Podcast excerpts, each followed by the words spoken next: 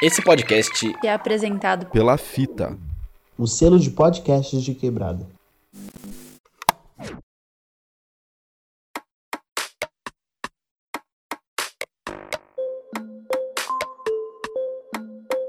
Através. através através através Através o podcast.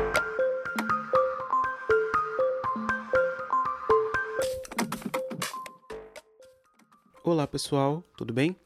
Daniel Santana falando aqui, inicialmente sozinho, para deixar o seguinte recado e lembrete para vocês.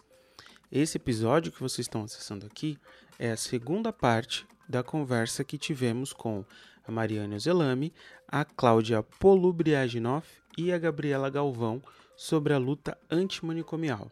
Então, se você está chegando no Através aqui agora, recomendo que você volte um episódio e acompanhe o início dessa conversa, né, onde a gente discute um pouco sobre questões relacionadas aos desafios que a luta antimanicomial trazem, né, pra, tanto para a equipe de saúde e toda a equipe envolvida né, no cuidado à saúde mental, seja em equipamentos públicos ou equipamentos privados, mas também os desafios que a luta antimanicomial traz para os próprios usuários, né, para as pessoas que estão sendo defendidas e que são é, usuárias dos serviços de saúde mental oferecidos. Além de conversarmos um pouco sobre influência e os impactos das desigualdades sociais, influência das drogas sobre a saúde mental, né, que resulta aí nessa segunda parte, nesse comentário inicial que eu deixo por a, da onde a gente parte aqui nessa segunda parte. Então, se você está chegando agora, reforço o lembrete.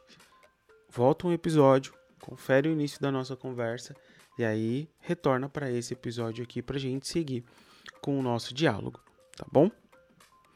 Então, caso você já tenha ouvido essa primeira parte, vamos seguir aqui com a nossa conversa e bom programa para gente. Gente, é... eu queria até, assim, eu, eu tô muito emocionado de verdade de poder presenciar e participar dessa conversa tão importante, tão intensa, sabe? Eu acho que a gente realmente está passando por temáticas e discussões muito, muito importantes, né?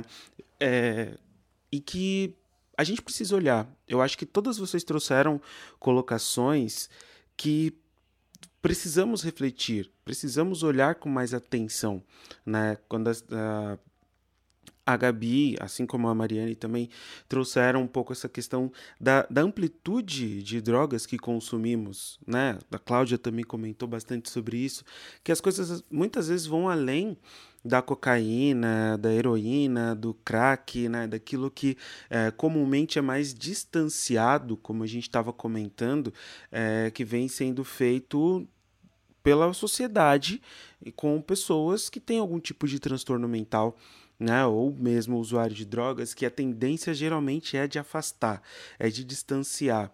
Né? É um problema que não é meu, eu não, não atuo diretamente nesse tipo de realidade, então é algo que precisa ficar longe de mim.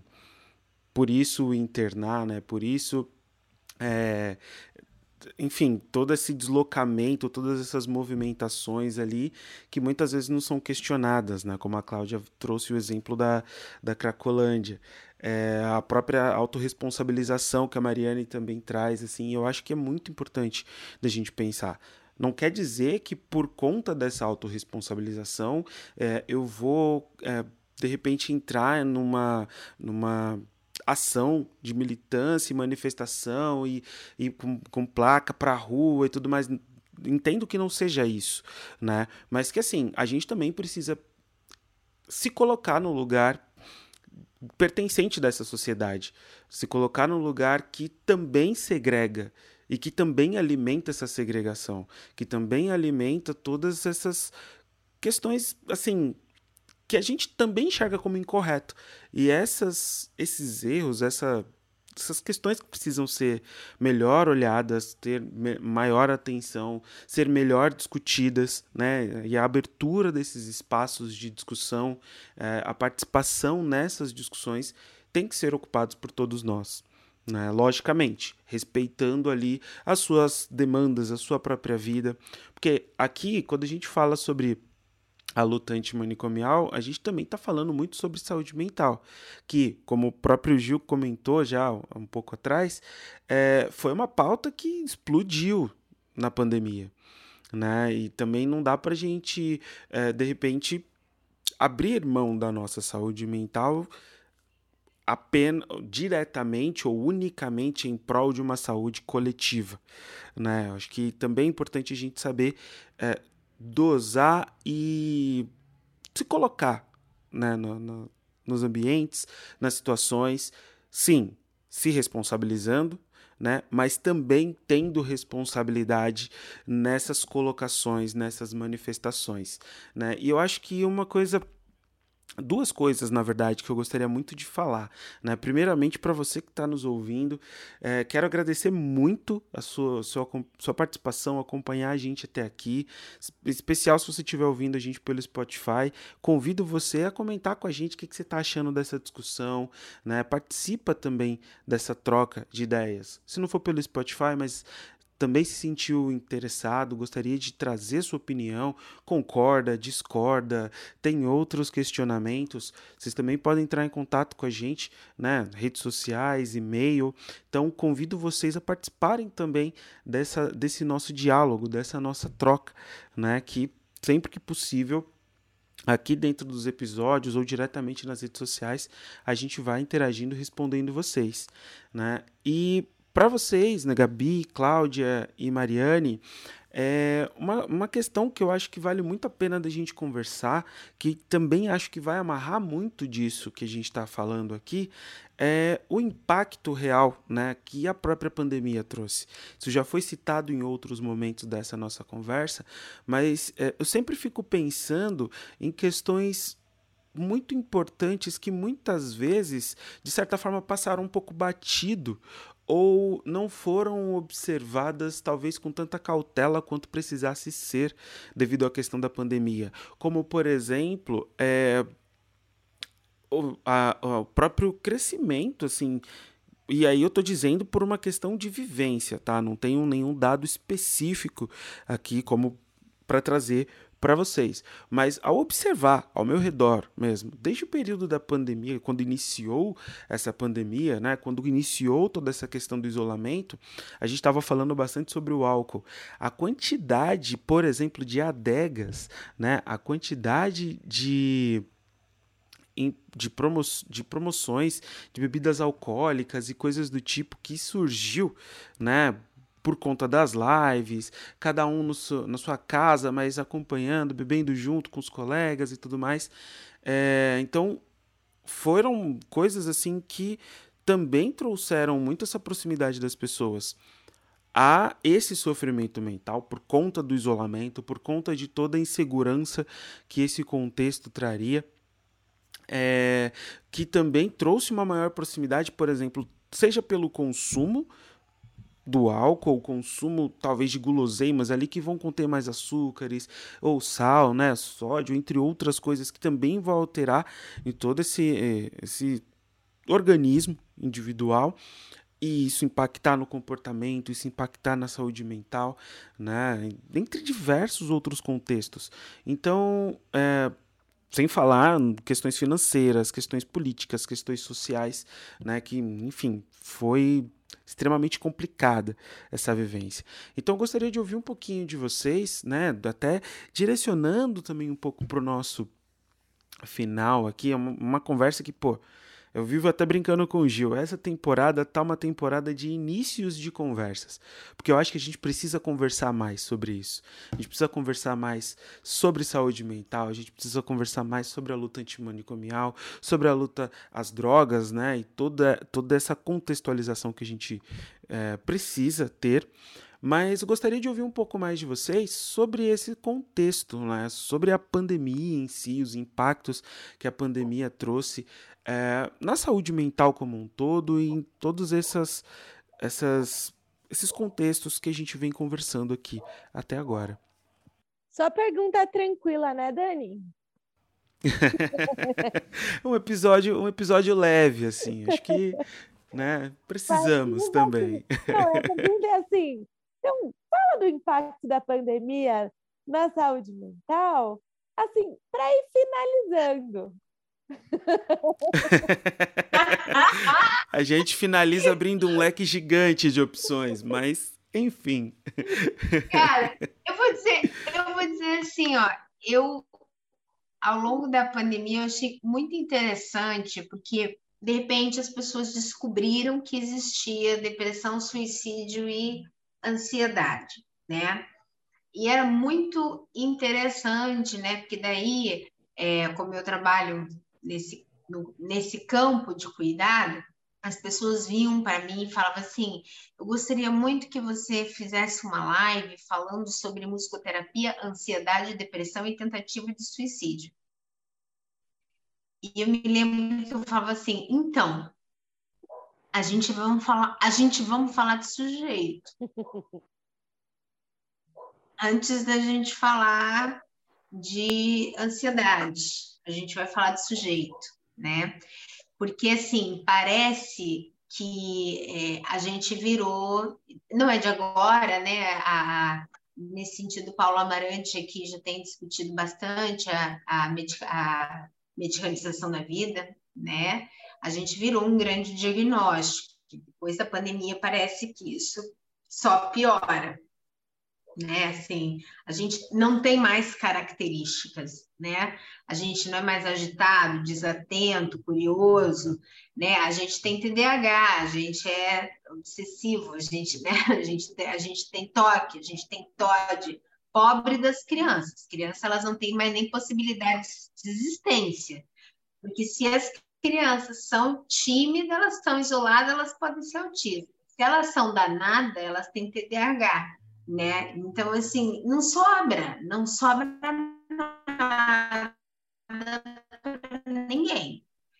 É, mas eu acho que no que tange efeitos, eu tenho uma preocupação grave, né, no, nesse sentido, por, pela é, exposição de mídia, né, na qual a gente ficou é, diante de eu acho que a, o nosso processamento cognitivo, olha a pessoa da subjetividade falando sobre isso agora, hein?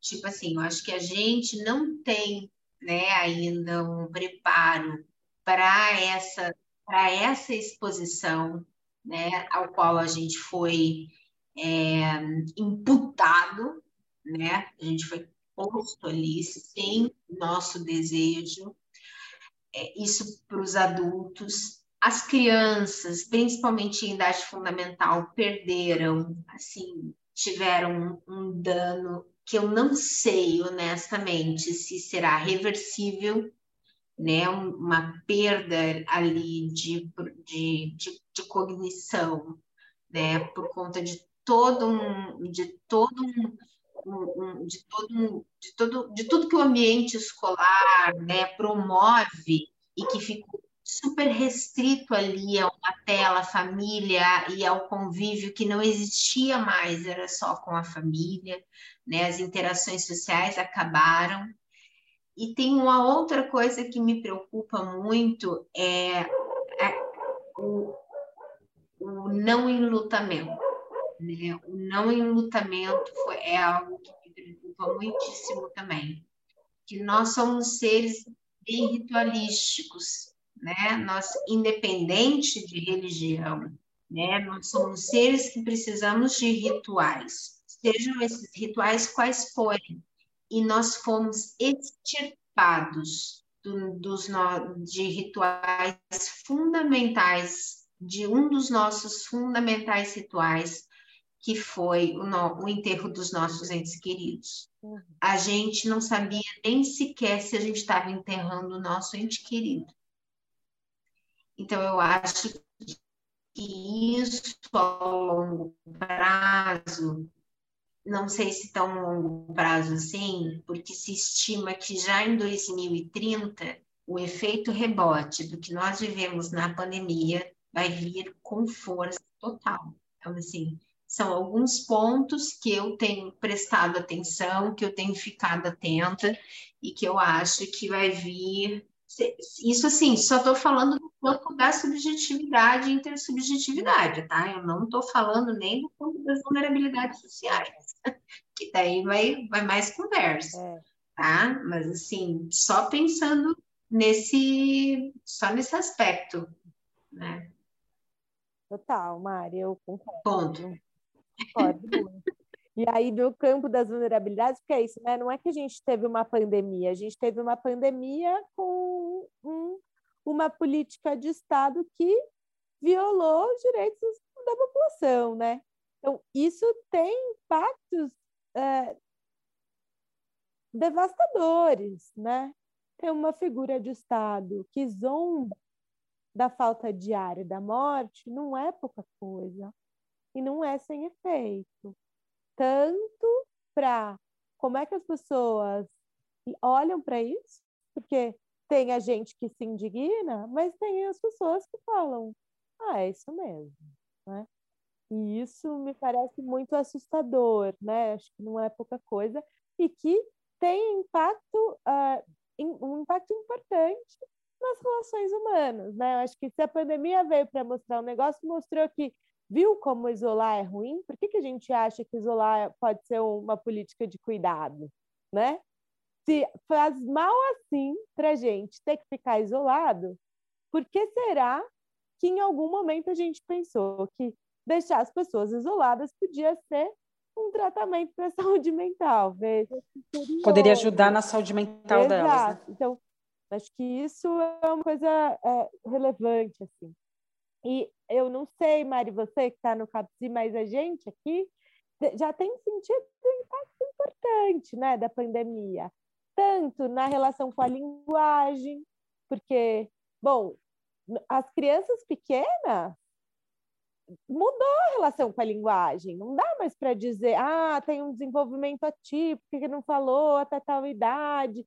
Porque, veja, elas passaram um, um terço da vida delas, sei lá, isoladas, com as pessoas usando máscara, sem ver como é que a boca se mexe. Isso não é qualquer coisa. Como é que eu vou aprender a falar se eu não vejo direito como é que as pessoas falam, como é que as pessoas movimentam os lábios? Porque isso acontece, esse aprendizado também acontece aí, né? É... Olha lá o Gil falando que viveu, viveu isso em casa, né? Pois é, então, bom, isso tem efeitos, né? É, com os adolescentes, eu vou sentindo uma coisa. Já estava difícil antes um pouco. E aí, com o climão de fim do mundo, também vem uma coisa de. Não é? Um climão de fim do mundo, está acabando. Então, que, que, perspectiva é que eu tenho? Se já não estava fácil. Porque, né? Sei lá, eu estou aqui no território periférico. Então, também no território periférico tem um monte de coisa que a gente vai ter que enfrentar tá fácil de perspectiva. E ainda vem o climão de fim do mundo, né? Um baita desafio. E aí, com essa história da patologização, então, que agora tudo tem CID, tudo tem, tem, tem é uma doença, que eu não posso nem ser nada, eu preciso ter uma doença, preciso me encaixar, porque parece que o normal é estar tá encaixado também num, né? ter depressão, é, sei lá, alguém, ser borderline, borderline está tá na moda. Ser TEA, né? Ser autista, né? Isso tem estado muito presente. E as escolas comprando esse discurso. Então, o que a gente tem recebido de, reclama, de, esco, de encaminhamento de escola com, com quase com no relatório com o diagnóstico da criança. E a gente olha e fala, puxa, é só uma criança. Ou é só uma criança com efeito da pandemia. Como é que a gente vai lidar coletivamente com os efeitos da pandemia? Me parece que é a questão, né? De que forma coletiva que a gente vai lidar com os efeitos? Porque não é sem efeito, é claro que tem impacto. Muitos, importantes. Como é que a gente constrói isso coletivamente, né?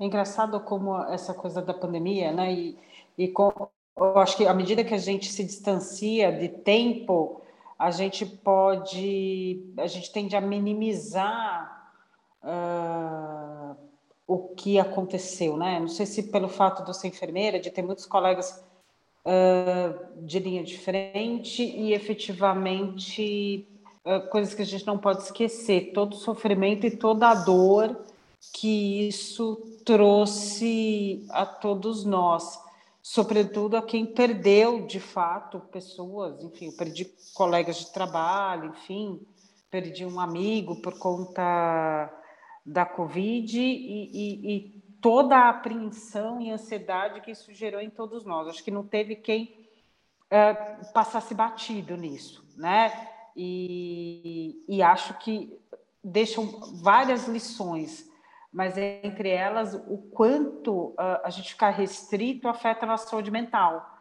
Porque eu falo, gente, por, por, por mais, entre aspas, tranquilo que tenha passado, não teve, acho que ninguém que eu conheço que não tenha passado por uma ansiedade extremamente patológica. Não teve quem passou ileso disso. Não teve. Independente uh, uh, se vocês ou quem nos ouve, se perdeu alguém ou não né, foi, foi devastador, né, e com uma política de Estado que era absolutamente, eu poderia denominar como uma necropolítica, né, porque eu, eu não penso, não consigo pensar de outra maneira, infelizmente, né, eu acho que não, não, não tinha outra maneira, né, então o que a gente observa, eu falo isso porque eu acompanho um ambulatório de, de saúde mental, a questão da ansiedade e da depressão, mas uma questão de não conseguir lidar, né, sobretudo, que eu acho que isso, infelizmente, é um é legado, né? Quando os colegas falam, né? Poxa, a criança agora tem diagnóstico para tudo, eu dou aula em universidade, né? Eu acho que todo mundo agora tem diagnóstico para tudo. Eu nunca tive tanto aluno com déficit de atenção, né? Enfim. Uhum. E em outras coisas, né? E o quanto a gente não consegue uhum. lidar que não seja uh, por um caminho medicamentoso. E veja, para quem nos ouve, né? Eu não estou dizendo que não precisa da medicação, que não precisa... Mas a questão é, é, é como hoje a gente também está numa sociedade que muitas vezes vê isso como única possibilidade, né? É, é, enfim, então eu acho que é uma reflexão que é muito necessária mesmo, né? Veja, não estou dizendo que não, não precisa mais, é algo que a, a, gente tem que rever a necessidade, que a Gabi falou, a moda de ter um diagnóstico psiquiátrico, né? É quase como, ah, se eu não tenho aquela blusa da moda, eu não sou nada. Se eu não tenho diagnóstico, gente, eu não sou nada, né? É uma coisa curiosa isso, né? É um fenômeno.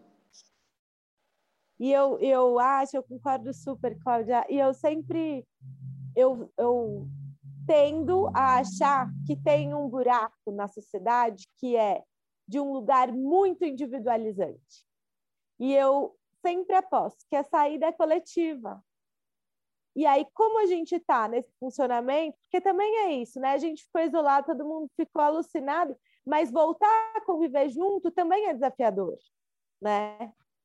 Tanto para as crianças, adolescentes, né? Para o pessoal que está começando a vida agora e que viver essa experiência já não era fácil ficou ainda mais difícil para a gente também.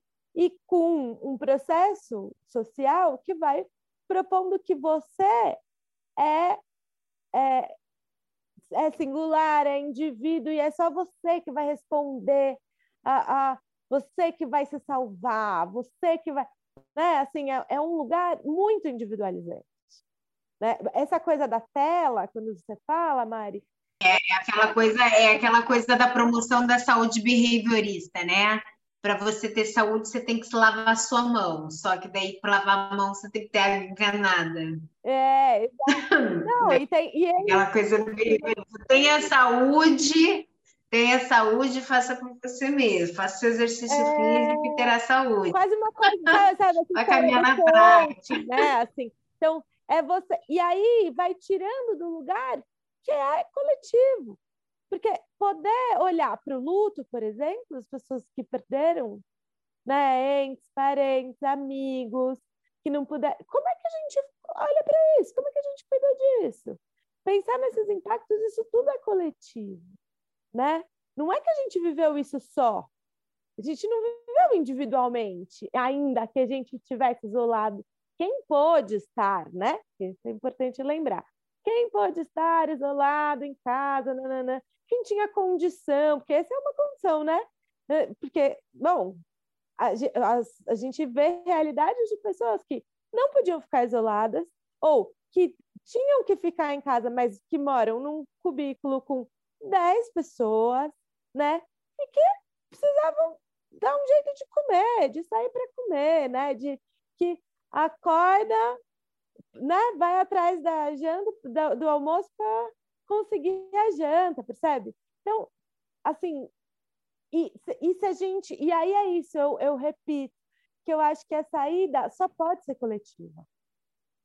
Que a gente só vai conseguir enfrentar essas situações de formas coletivas, né? Coletivas, criativas, com arte, com música, com, com, com, esse, com essa relação que faz a gente lembrar das nossas convivências saudáveis, potentes, né?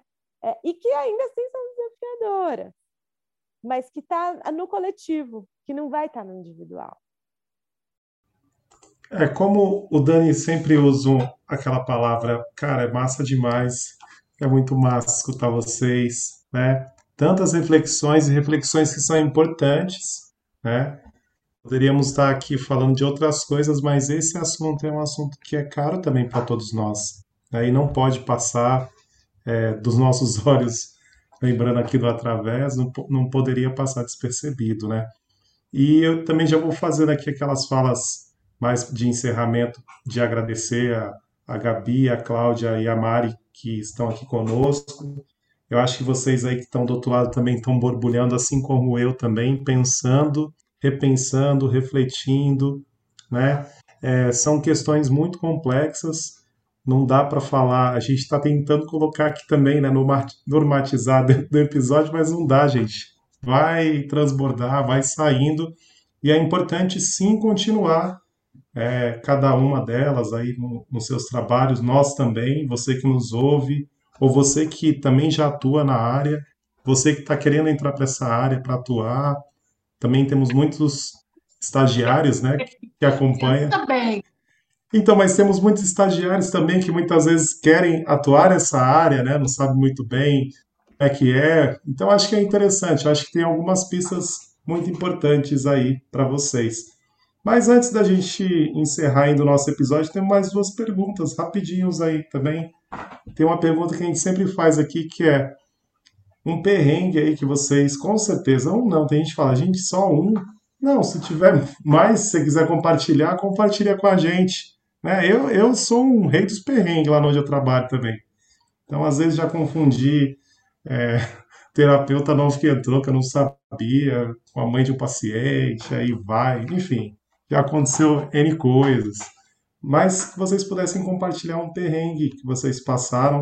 A gente costuma dizer que depois que passa o perrengue, parece que a gente depois lida melhor com aquilo, né? Na hora parece dá um bug assim, eita, nossa, como é que foi, né? Mas ele humaniza também, né? Traz para esse lugar também que a gente fala, poxa, faz parte. Olha, gente, eu perrengue já tive vários, mas assim, eu já fiz enterro de paciente. Eu já, já fiz enterro de paciente. Já foi isso, assim, meu, tipo, prática de cuidado. Direção, qual foi a direção de cuidado?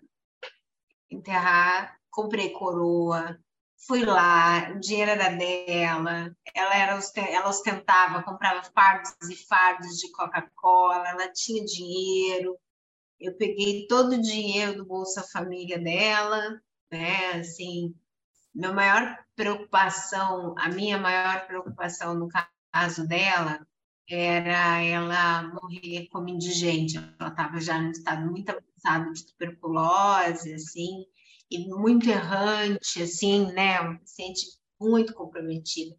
Eu tive muito medo, né? Assim, muito receio de, de, de que ela morresse na rua. E eu me lembro que a gente conversava, eu e o médico dela, a gente conversava, e ele falava assim, não, ela vai ser que nem elefante, ela vai voltar para cá para morrer em casa. E foi exatamente isso que ela fez, né? Assim, no sentido de autopreservação, de autocuidado, de confiança no serviço, ela foi, ela escolheu o CAPS para poder fazer a passagem dela, né? E aí, enfim, foi uma passagem muito tranquila, ela teve uma parada respiratória de uma forma muito tranquila, ela já tinha né, tuberculose no estágio muito avançado, então não foi um, não foi um baque, foi, foi uma perda, né? Sempre uma perda, é um baque, mas de alguma forma a gente já esperava, né? Aquilo, então foi muito tranquilo, o processo foi tranquilo, mas eu me lembro de eu aprender como fazer um intenso social, né? Como providenciar um enterro social, assim, porque era um desejo que eu tinha de poder é, finalizar, né? Assim, a, a, o começo e meio e fim da vida dela, né? Dentro do que fosse possível. Isso, na minha opinião, é reforma psiquiátrica né? É cuidado, é pensar, você pensar no sujeito, assim. Não pensei nisso na hora, eu só queria poder é, cuidar junto com outros, com outros colegas, a gente foi fui aprendendo, fomos aprendendo os caminhos, mas eu me lembro de ir, que eu tinha o cartão, né? E eu me lembro de ir na Caixa Econômica Federal pegar todo o dinheiro que ela tinha do Bolsa Família e chegar na funerária e falei assim: me dá tudo em coroa. Todo esse dinheiro, a coroa mais bonita, que tu mais ostentosa, que tu puder, que, que, essa, que esse dinheiro puder pagar, você faça uma coroa linda com esse dinheiro aqui, que era dela, que eu acho que ela, enfim, eu acho que não sei se foi um, foi um perrengue, né? Porque é isso, é aprender a lidar com isso. Mas, enfim, fiz uma, fizemos uma coroa roxa maravilhosa, bem a cara dela. Um perrengue bem bonito, por sinal, né? Gente, eu estava pensando, né? Um, um, perrengue. Foi Gente, faz tanto tempo isso, mas foi um paciente que ele estava desaparecido da família há quatro anos. Paciente grave, com esquizofrenia, enfim. É, ele demorou, custou a se recuperar, mas num dado momento ele entrou numa condição que, bom, ele tinha condição de rever a família e ele manifestou o desejo de rever a família, né? A ex-esposa e os dois filhos. E eh, eu lembro que na equipe eu fui incumbida de, de fazer essa tarefa. Ele, ele, supostamente morava no extremo da Zona Leste, uh, era um serviço lá na, na numa região mais central, aqui de São Paulo, enfim. Bom, vamos lá, pegar metrô e tal. Assim, eh, ele sabia indicar mais ou menos ali o endereço. Uh, e eu lembro que quando ele bateu uh, na casa dele, Uh, eu acho que foi uma. Então, ex-cunhada dele que, que atendeu a porta, ela quase desmaiou, porque ela virou e falou: Fulano, mas eu, eu achei que você tivesse morrido. Porque também se coloca no lugar dela, quatro anos, o cara desaparece, X, ninguém tem mais notícia. Procuraram tudo que foi canto, enfim. Uh, dali a pouco vem uma, uma, uma, uma, outra pessoa e fala: Fulano, meu Deus, Fulano está vivo, foi uma loucura. E aí, uh, uh, essa ex-cunhada ligou para a irmã que estava no trabalho, dava para ouvir os gritos assim, sabe? Meu Deus, ele está vivo. E ela, no caso, a, a ex-esposa casou com outra pessoa, enfim, né? Então tinha uma coisa assim. É, é, legal que ele estava vivo, mas tipo, putz, ele está tá vivo, né? E aí, nesse mesmo dia, é, essa escolhada falou: Você quer ver as crianças e tal? Porque era mais ou menos um horário é, é que os filhos iam sair da escola e tal, e fomos, né? Com a tia das crianças, com ele, e eu estava lá e tal. E foi um perrengue, foi um desafio tal, mas o brilho nos olhos dos filhos dele quando viram pai, né? Na, porta da escola, né? E, e era uma menina e, e, um menino que correram para abraçar o pai. Então isso foi muito, uh, gente, eu estou falando, estou arrepiada, assim, sabe? Foi, foi muito, foi muito legal, né? E depois disso, só para vocês saberem, esse era um paciente, ele estava num, num, regime de internação, o serviço onde eu trabalhava era um serviço de curta é, é, é, internação. Esse paciente, pela gravidade dele, ele ficou mais, mas é, foi feito um trabalho, né? Ele, ele conseguiu arrumar um trabalho, uh, uma moradia, foi, ele conquistou também um benefício, uh, enfim. O desfecho, ele começou a ver sistematicamente os filhos, segue uma amizade, até onde eu sei, até hoje com a ex-esposa, casou-se novamente, enfim. Isso foi foi um trabalho bem interessante, né? E, e, nunca mais necessitou de internação, então ele faz um tratamento em regime mais ambulatorial, enfim. Mas esse momento, né, depois de quatro anos, rever família, rever amigos, enfim, mas é, eu lembro do perrengue, do susto das pessoas, tipo, parecia alguém que saiu da, da tumba, assim. Então foi, foi curioso, assim. E a expectativa, né? Eu lembro que quando eu voltei no dia, é quase como se tivesse um comitê de recepção, tipo, como que foi, né? E se realmente é, ele sabia, ele conseguiu chegar, tal. Então foi muito, foi muito legal isso. Foi, foi o perrengue, mas foi, foi muito legal. Eu acabei de viver um perrengue agora. Descarregou a bateria. Não queria contar, queria viver na prática. E você, a, a, sua bateria descarregou e você retornou no exato momento que, a, que as nossas colegas também tinham acabado de compartilhar os perrengues delas. Então, agora a palavra é sua também. Hum. Combinado. Eu ouvi da Mari, não ouvi o da Cláudia, mas eu ouvi o podcast para ouvir. É... Eu vou contar duas histórias rápidas uma é as duas são duras, mas engraçadinhas assim. Uma é uma vez a gente sempre fica muito quando a gente é psicólogo, né? As pessoas falam, mas você não tem medo de se envolver muito com os pacientes? E se você é, ou chorar na frente de um paciente, né? E aí um dia eu estava atendendo, estava no CAPS AD, e aí um usuário que eu era referência estava vindo, estava falando e era um, um cara muito militante, inclusive era vivia em situação de rua, mas uma história muito difícil, não queria estar na rua, enfim, e, e vai brigando muito, né? E aí um dia ele chega muito bravo e muito violento, vai brigando comigo, vai brigando comigo, vai brigando comigo. E aí uma hora eu não suporto e começo a chorar.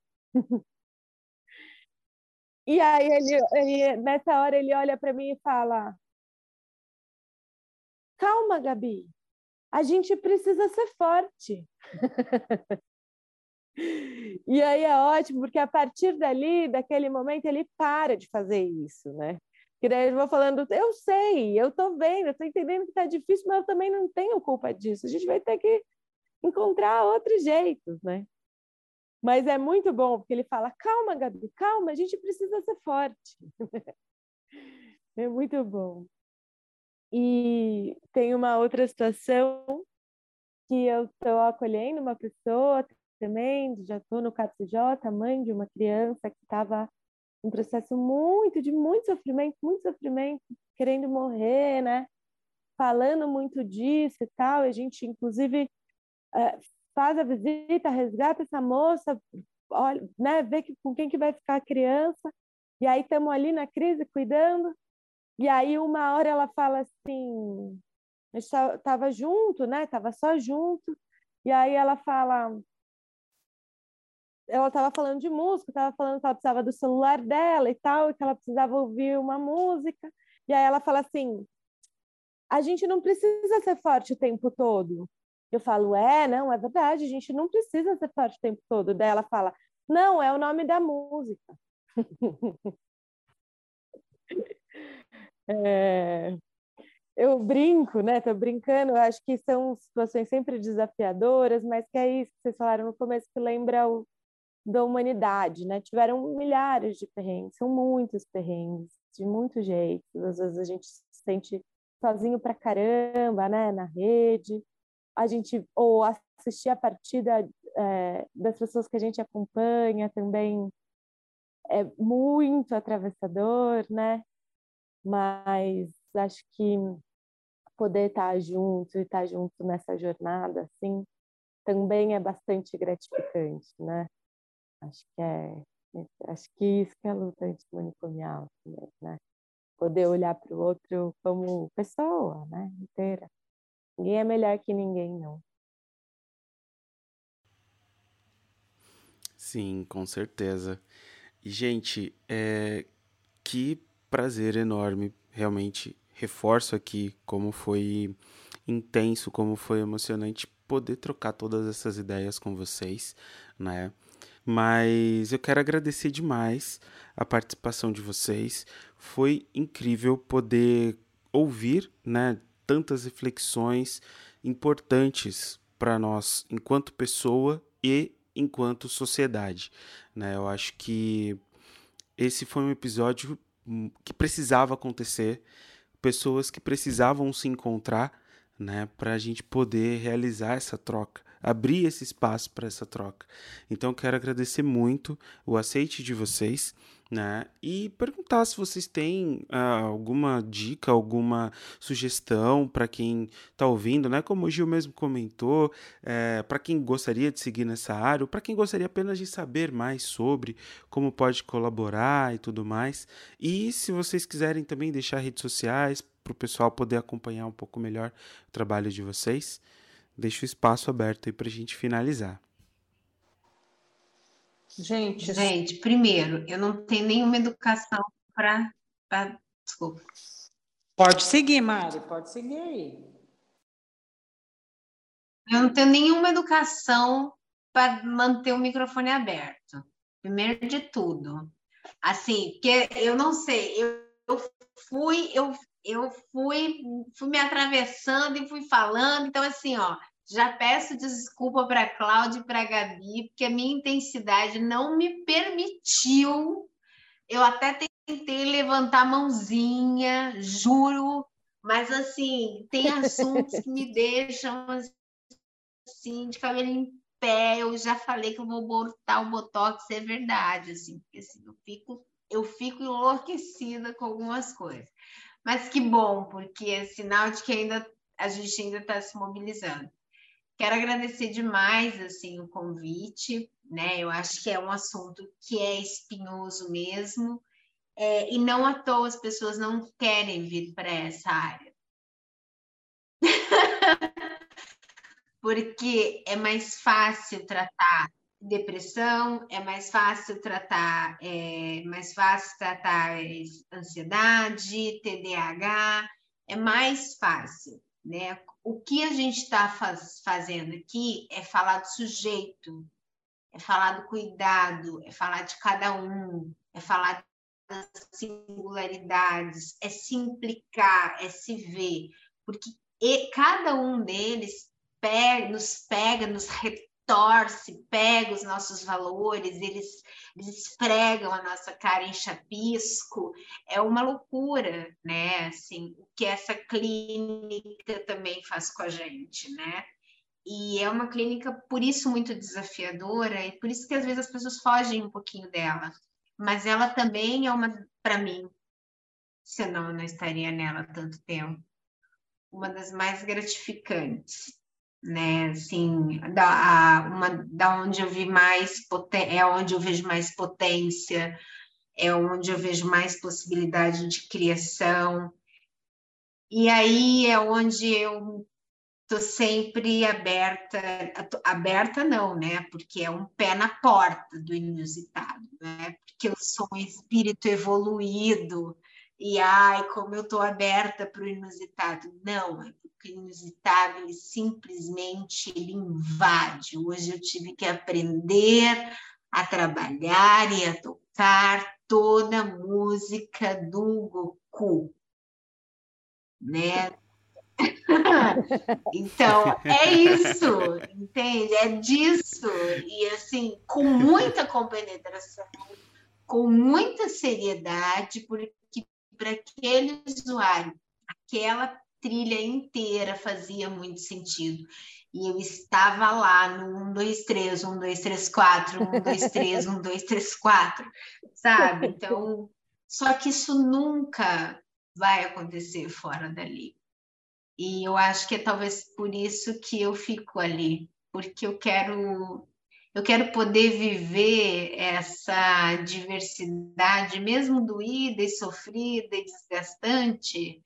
Eu quero poder viver essa, essa vida curiosa e de alguma forma divertida, porque eu me divirto muito fazendo o que eu faço também. Eu gosto muito. Então, fica meu convite. Depois de toda essa fala, fica meu convite. Muito bom. E para quem quiser conhecer um pouquinho mais do seu trabalho, você divulga em algum lugar, assim, reflexões, enfim, onde que o pessoal pode te encontrar, Mari? Eu tenho, tem muita coisa vindo agora, tem muita coisa vindo esse ano. Esse ano preparem-se que vai vir bastante coisa, vem livro, vem grupo de estudo, vem é, já vou, já estou aproveitando para fazer um convite, né? Isso vai ser é um projeto que eu tenho, assim, né? No que tange produção, para principalmente para quem foram, né? Meus alunos, a gente vai montar um grupo. Eu estou montando um grupo para pessoas, dois grupos distintos. Um, quem tem interesse em fazer publicação, como que faz e os caminhos. E dois, quem tem vontade, desejo de conhecer um pouco mais do que é mestrado, doutorado e os caminhos que fazem. Isso não vai ter custo nenhum para ninguém. É, eu vou divulgar na, na, minha rede social, né, no Facebook e no Instagram, que é o Mariane, é, MT Mariane Ozelami, é, vai estar divulgado lá, mas já fiquem atentos, tem um monte de novidade, tem um monte de projeto vindo, tem um monte de coisa nova no forno, mas esses dois, em especial, é, eu estou muito empolgada, assim, para poder colocar em prática logo. Assim. Então, para quem quiser, já pode entrar em contato comigo, que assim que puder, a gente já vai, tá, já vai começar a fazer os grupos. É, eu queria falar, então, acho que primeiro agradecer muito, agradecer muito o convite, agradecer muito a troca, o acolhimento, assim, eu estou no meio de gigantes, né? É assim que eu sinto, né? Os meus professores, os mestres da musicoterapia, e é uma honra, assim, né? Poder trocar e trocar, assim, né? De tudo junto, misturado, que importante, né? Acho que muito agradecida mesmo é, de, dessa oportunidade. Assim. Muito, muito, muito agradecida de verdade. E acho que o convite, porque eu acho que o convite é não é só para quem quer se interessar por essa área, né? Quem se interessa, é que a gente possa provocar um mundo com as nossas diversidades. Porque no final, se a gente olhar bem para fundo, para dentro, assim, todo mundo é mesmo um pouco diferente, né? Não tem essa. É... E acho que é importante a gente poder valorizar isso, sabe? Do quanto a gente é diferente, do quanto a gente talvez precise provocar o mundo para o mundo caber na gente, não para a gente caber no mundo, né? É... Então, acho que o convite é esse, assim, né? E para quem, para quem já está na área ou está querendo entrar na área, acho que de sempre lembrar que a nossa função enquanto cuidado também é provocar o mundo para o diferente caber. Muito né? bom. Rede social, alguma coisa uhum. quer deixar para o pessoal te acompanhar? Ah, é, é verdade. Eu sou péssima nisso. Não tenho rede social que divulgue o trabalho, mas eu tenho um, é, eu faço parte de um projeto, sou uma das idealizadoras, não falei no começo, é, que é um projeto que faz o cuidado de saúde mental de mulheres periféricas. É um espaço de cuidado gratuito, aberto. A gente tem um grupo psicoterapêutico. A gente vai ter um encontro presencial é, em junho, e aí a gente. E um tanto são essas mulheres, porque é isso, que eu acho que tudo. A saída é sempre coletiva mesmo, então a gente tem feito esses encontros tanto de cuidado em saúde mental, tanto pensando o cuidado em saúde mental como política, né? É, como a gente se fortalece, como muito do que a gente sofre tem mais a ver com o estado das coisas do que com a gente em si, né? Então, são mulheres que a gente vem incentivando para estar nos conselhos gestores das unidades básicas de saúde, para participar das conferências, para poder lutar pelos direitos, para estar nesses espaços, mas também para se sentirem acolhidas e cuidadas, né? Para estar forte, para poder enfrentar tudo isso, lembrando que não está sozinha, né? Então, e aí o nome da daí eu, a nossa página no Instagram é Afetiva Rede de Cuidado, tudo juntinho. Então, sigam a gente.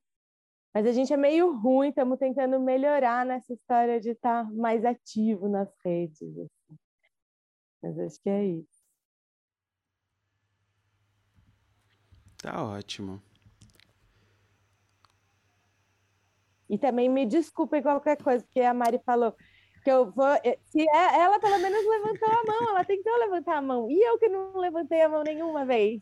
Eu sou assim, da intensidade mesmo. Eu queria pedir desculpa também se eu atravessei, porque eu sou dessa, eu sou dessa.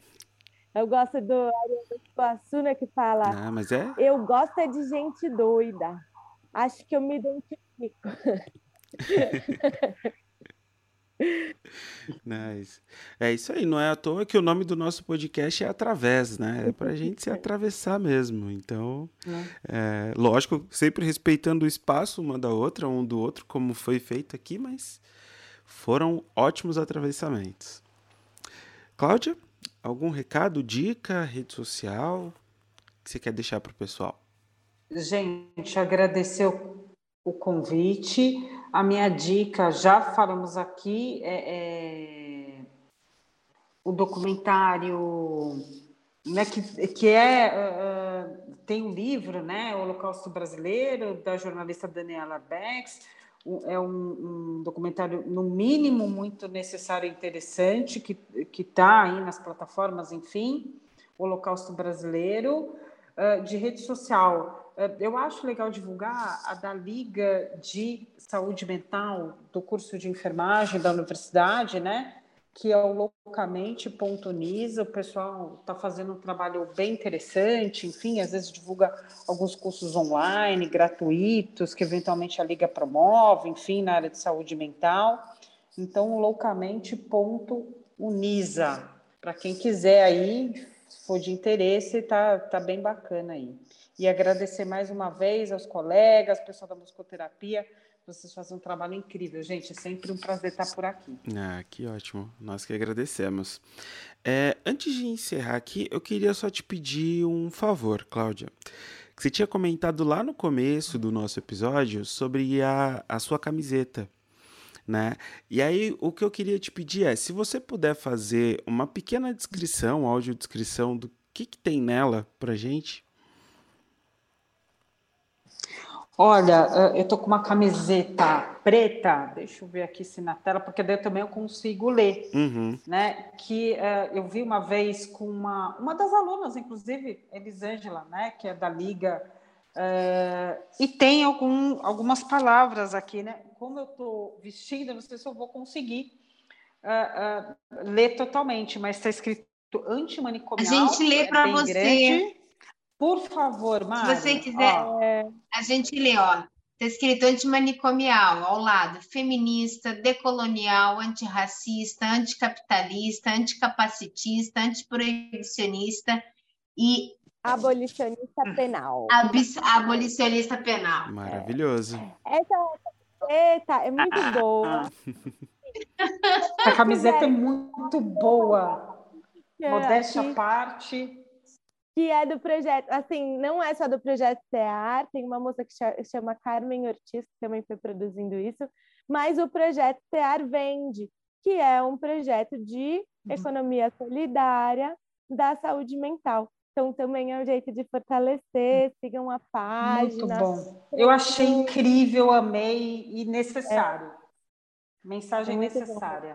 E tem várias camisetas, tem, tem dessa, tem várias camisetas lindas. Tem uma do SUS, bem bonita. Ah, legal. Maravilha, realmente, mensagens muito importantes, assim, muito necessárias. E é uma divulgação simples, né? Que você literalmente veste a camisa e divulga por onde quer que você vá todas esses, essas questões e esses contextos que precisam ser mais melhor refletidos aí e compartilhados. Muito bom. Gente, mais uma vez, muito obrigado pelo aceite, pela presença de vocês. Né? Foi incrível toda essa troca de ideias que a gente teve. Se preparem que logo, logo a gente vai chamar para mais trocas de ideias, porque né, eu acho que vale muito a gente refletir mais, discutir mais. E eu acho que tiveram muitos temas e muitos, muitos tópicos aqui que vão precisar é, e não só que vão precisar, mas que merecem né, ser, serem abordados de uma forma mais ampla. Então, já deixo o convite antecipado aqui que logo, logo a gente vai entrar em contato com vocês de novo, tá bom? Gil, muito obrigado por essa parceria de sempre. Quer deixar algum agradecimento, algum recado para o pessoal? Agradecer às meninas aqui por estar conosco e eu quero só trazer para consciência que a gente está terminando aqui de forma coletiva, né? É a Cláudia da camisa para fazer a autodescrição, é a Mari que começa a ler e a Gabi que termina ali o que a Mari talvez não estava conseguindo enxergar, enfim. Mas para dizer que é isso, sozinho a gente não consegue não, né? A gente precisa do outro, né? A gente sempre tem que estar junto aí, dando, dando as mãos. Mas meu muito obrigado para vocês. É, esperamos nos encontrar em outros, em outros episódios também. E nosso muito obrigado também a você que nos, nos acompanha também, que está aí com a gente, está nos escutando, tá bom? E obrigado aí pro Dani, meu parceiro. Tamo junto. Imagina. É... Então é isso, gente. Muito obrigado por nos ouvir até aqui, né? Reforço o convite. Se você achou interessante, gostou desse episódio, compartilha com outros colegas, compartilha com quem você acha que também vai se interessar ou que pode ser interessante ouvir, né, sobre essas reflexões, não só essa segunda parte, como a primeira parte. Também já divulga os dois, já faz o convite para ouvirem outros episódios. Se você, caso esse seja é, o primeiro tema que você está acompanhando aqui no Através, a gente deixa o convite para você também acessar, ouvir outros episódios que a gente tem disponível sobre diversos temas, tá? E não deixa de acompanhar a gente também nas redes sociais, através o podcast, sempre lembrando, através escrito com a letra Z, certo? Só para finalizar os recados aqui, a gente segue com a nossa campanha no Apoia-se aberta lá. Se você acha que é, está em condições, se acha que vale a pena também nos auxiliar nessa divulgação, nos auxiliar nesse trabalho, é, uma campanha aberta, qualquer valor é válido para nos auxiliar lá, né? Sendo que a partir de 20 reais tem ali algumas recompensas que a gente vai retribuir a essa ajuda que vocês nos dão, tá bom? Lu, deixando nosso agradecimento a Luli, responsável por nossa identidade visual, e sempre o nosso agradecimento especial a você que está aí nos ouvindo, que fica conosco até o final do episódio, que acompanha aí agora semanalmente, certo? Muito obrigado por nos acompanhar até aqui e a gente se encontra no nosso próximo episódio.